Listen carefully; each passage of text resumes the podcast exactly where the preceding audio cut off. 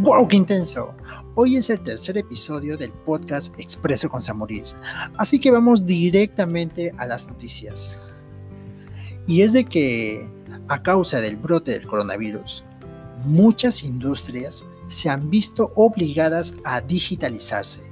Sí, a digitalizarse. Hace dos semanas habíamos escuchado de que Mola Ventura lanzaría su propia plataforma de e-commerce. Es por ello que ayer Real Plaza anunció de que a partir de agosto estará disponible su plataforma de comercio electrónico Real Plaza Go. Una plataforma que reunirá a vendedores y clientes en una sola página web. Cabe mencionar de que contará con más de 150 marcas y 60.000 productos dentro de su marketplace. Y así como Real Plaza eh, propone lanzar su e-commerce para agosto, PepsiCo hace lo mismo. Sí, PepsiCo, esta marca eh, que tiene entre sus productos a Doritos, Seven Up, Gatorade, Chetos, Papitas Light, Avena Quaker y la misma gaseosa Pepsi, entre muchos otros productos, ha dicho que presentará una serie de kits que, incluyen las categorías snacks, proteínas, productos para el desayuno, bebidas energéticas, paquetes familiares, entre otros de sus productos. Claro está, de que todos son de la marca PepsiCo. Y entrando un poco a investigación de mercados, la empresa Global Research Marketing dijo de que los limeños toman más vino durante la cuarentena. Sí, los limeños toman más vino durante la cuarentena. Un 72% de los encuestados eligió el vino como su bebida favorita ante la actual coyuntura. Un 72. ¡Wow! Pudo vencer a otras bebidas como la cerveza, el pisco, el whisky y y muchos de los encuestados, que claro está que fue de un universo de hombres y mujeres de 18 a 65 años, que viven en Lima, claro está, y que pertenecen a niveles socioeconómicos de A, B, C y D, dijeron de que este producto lo compraron en supermercados o hipermercados, eh, en bodegas y también en minimarkets. Es interesante lo que arroja este este estudio de mercado. Y ahora, entrando al sector de la música. Si hay una orquesta que hizo bailar mucho a los millennials y centennials, sí, centennials o generación Z, es la banda Armonía 10.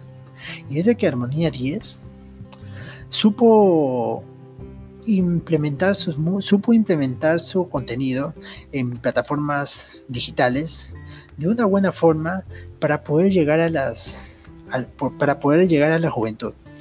¿Y qué es lo que sucede con Armonía 10?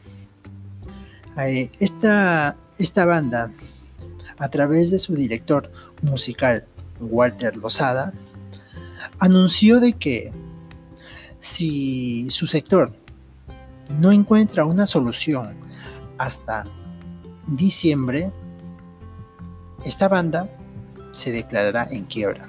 Sí, en quiebra, porque ya despidieron a 12 personas, así lo manifiesta el propio director, y ahorita están con 40 trabajadores, pero todos con mucha incertidumbre de que si van a trabajar o no.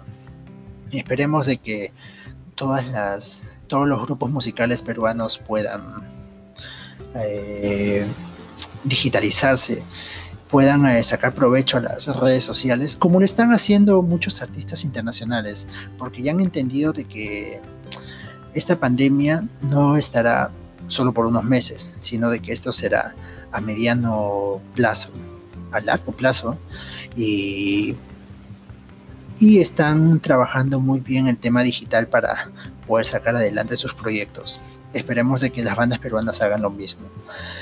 Y, por último, algo que me llamó mucho la atención fue este dato. Solo el 11% de las empresas peruanas han iniciado sus actividades. ¡Wow! Yo pensé de que iba a ser mucho más, pero no, solo es el 11%.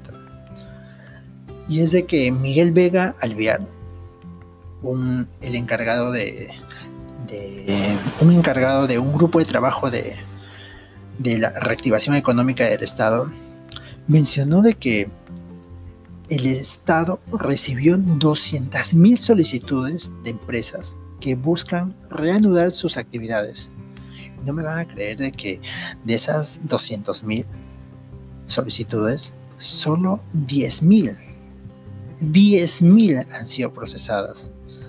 Increíble, increíble. Y bueno, eh, el tema, el tema, eh, el tema es claro y conciso el Estado tiene que trabajar mucho más rápido esto y muchas empresas han manifestado de que no están reactivándose también porque ven muy complicado este tema de, de la salubridad. Así que sería interesante de que el Estado pueda comunicar, sí, comunicar de una, eh, de una manera eficiente por distintos medios de comunicación sobre cómo, cómo eh, las empresas pueden reanudar sus operaciones cumpliendo eh, los estándares de salubridad y, así más actividades económicas paulatinamente puedan eh, integrarse para reactivar nuevamente la economía.